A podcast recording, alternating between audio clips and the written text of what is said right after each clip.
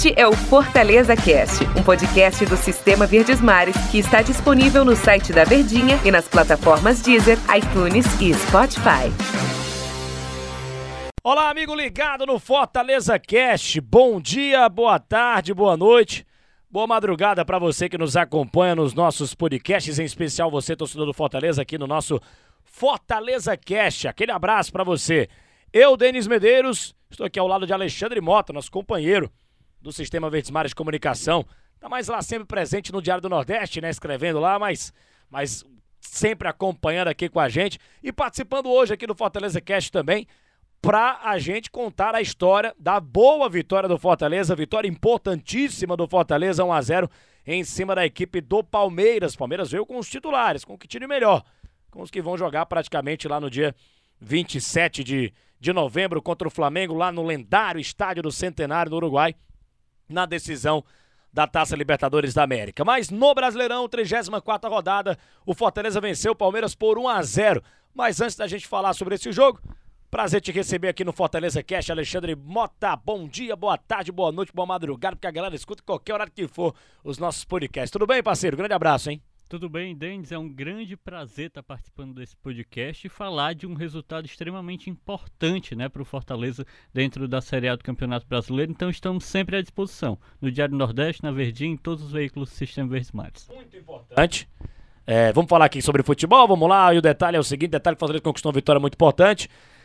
E o Fortaleza é, dá um grande passo rumo ao grande objetivo, que é colocar o futebol cearense e colocar o Fortaleza também pela primeira vez na sua história na Taça Libertadores da América.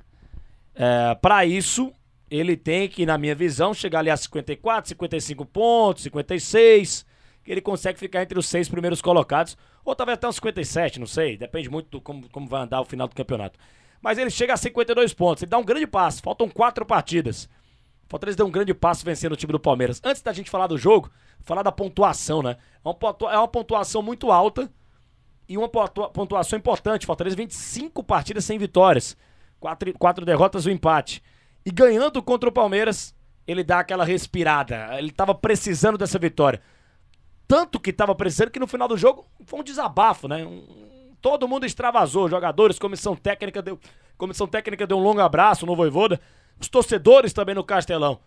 Porque a pancada que o Fortaleza tomou, as pancadas que ele estava tomando, e a pancada do Clássico Rei foi muito forte. Elas foram pancadas fortes. E essa vitória ela serviu para extravasar e para mostrar para todo mundo que o Fortaleza está vivíssimo no Campeonato Brasileiro buscando esse objetivo da Libertadores da América, Alexandre? Precisava de uma resposta, precisava de uma reação dentro da competição. O time parecia ter estancado ali nos 49 pontos, gerava um sentimento de frustração, mas ele consegue dar a resposta e uma resposta que, acima de tudo, não leva nem em consideração a performance. É literalmente o resultado. É conseguir vencer. E a gente fala de vencer o time titular e o time finalista da Copa Libertadores da América, que é o Palmeiras, atual campeão do principal torneio do continente da América do Sul. Então tudo isso encabeça, né? Tudo isso faz com que a vitória seja muito grande, o resultado possa recuperar-se, né, da confiança dentro da competição. É um resultado muito importante quando a gente fala de pontuação para o torcedor que está nos ouvindo ficar ciente. Em 2019 foi o recorde do futebol cearense, 50, 53 pontos. Ou seja, restando quatro jogos, Fortaleza está um pontinho de conseguir essa margem. E se a gente lembra de 2019, também em uma configuração de G8 né, do Campeonato Brasileiro, Fortaleza ficou na nona colocação e quase foi para a Libertadores. Faltaram três pontos ali para ele, ele, alcançar o Corinthians. Então, hoje, né, com essa vitória, com esse cenário, o Fortaleza ainda tem dois jogos dentro da Arena Castelão. Foi o primeiro, né? Eram três jogos nessa reta final, ainda restam dois. Pega adversários que estão ali no meio da tabela, na parte de baixo, e é possível, né? Ele está muito próximo de conquistar esse objetivo, que é um objetivo inédito. Ele sempre esteve próximo, é importante frisar isso. Mas ele estancou, ele precisava desses resultados. Os times atrás do Fortaleza estavam chegando, né? Estava funilando já a competição e ter uma queda de rendimento na reta final, na reta decisiva, é muito prejudicial para qualquer circunstância. O jogo foi muito difícil, né? É, eu imaginava que o jogo seria difícil. Muita gente achava que o Palmeiras vinha só para passear. De fato, no começo do jogo, o Palmeiras estava muito num treino de luxo Mas depois o Palmeiras competiu, né? Jogou série, é um time muito qualificado, mas o Fortaleza de fato mereceu a vitória. Eu tava na transmissão com o Wilton Bezerra nos comentários, com o Luiz Eduardo nas reportagens, e o Wilton chamava atenção para isso. O Fortaleza mereceu ganhar o jogo. E o gol foi do Robson, um cara que marcou no primeiro turno contra o Palmeiras e marcando de novo agora no segundo turno.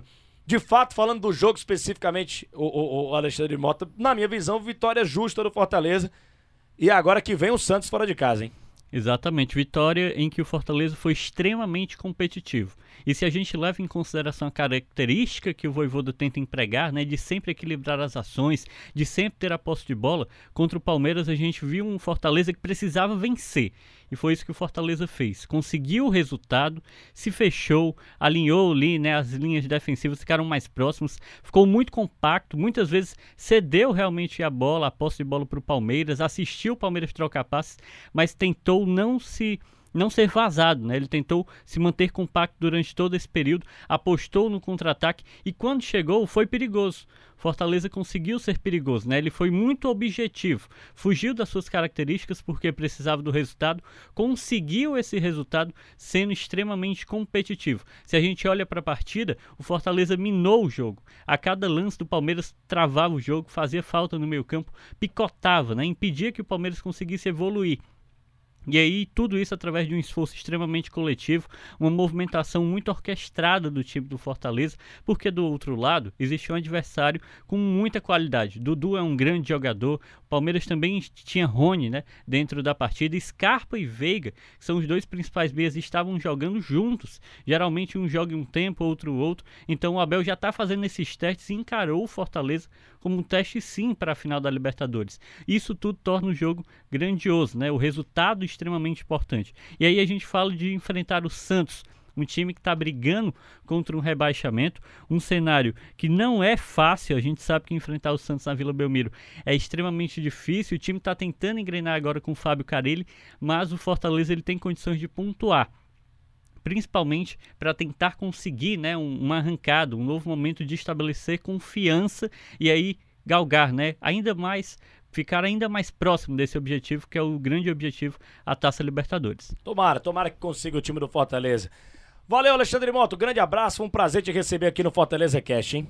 O abraço é meu, a gente está sempre à disposição para falar do Fortaleza e do futebol cearense como um todo. Grande abraço, Denis, e também de todos os nossos ouvintes. E o negócio é o seguinte agora, pra gente terminar o nosso Fortaleza Cast, vamos soltar a narração do gol, né, lá na Verdinha. A gente estava nessa transmissão lá do, do Wilton Bezerra nos comentários, do Luiz Eduardo nas reportagens. A gente narrou assim: o gol de Robson na vitória do Fortaleza, 1 a 0 em cima da equipe do Palmeiras. Curte só aí.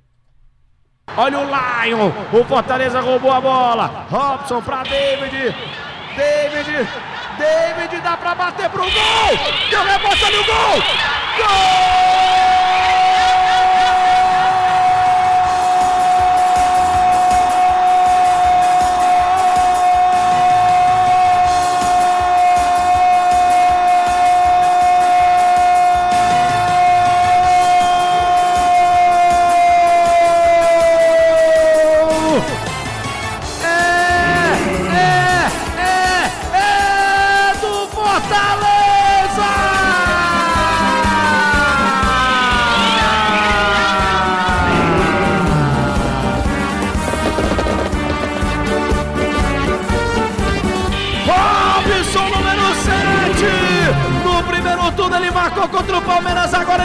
De novo. E por isso que o David é importante, porque o David chuta, porque o David vai para dentro.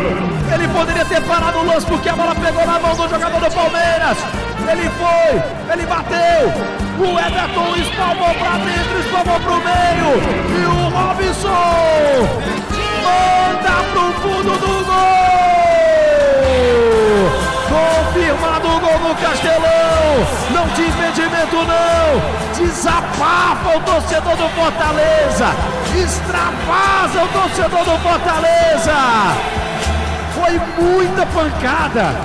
Tem muito jogo ainda. Mas o Fortaleza está conseguindo uma vitória importantíssima no Campeonato Brasileiro. Robinson, número 7 para o Fortaleza, 0 para o Palmeiras. Canta o torcedor do Fortaleza no Castelão.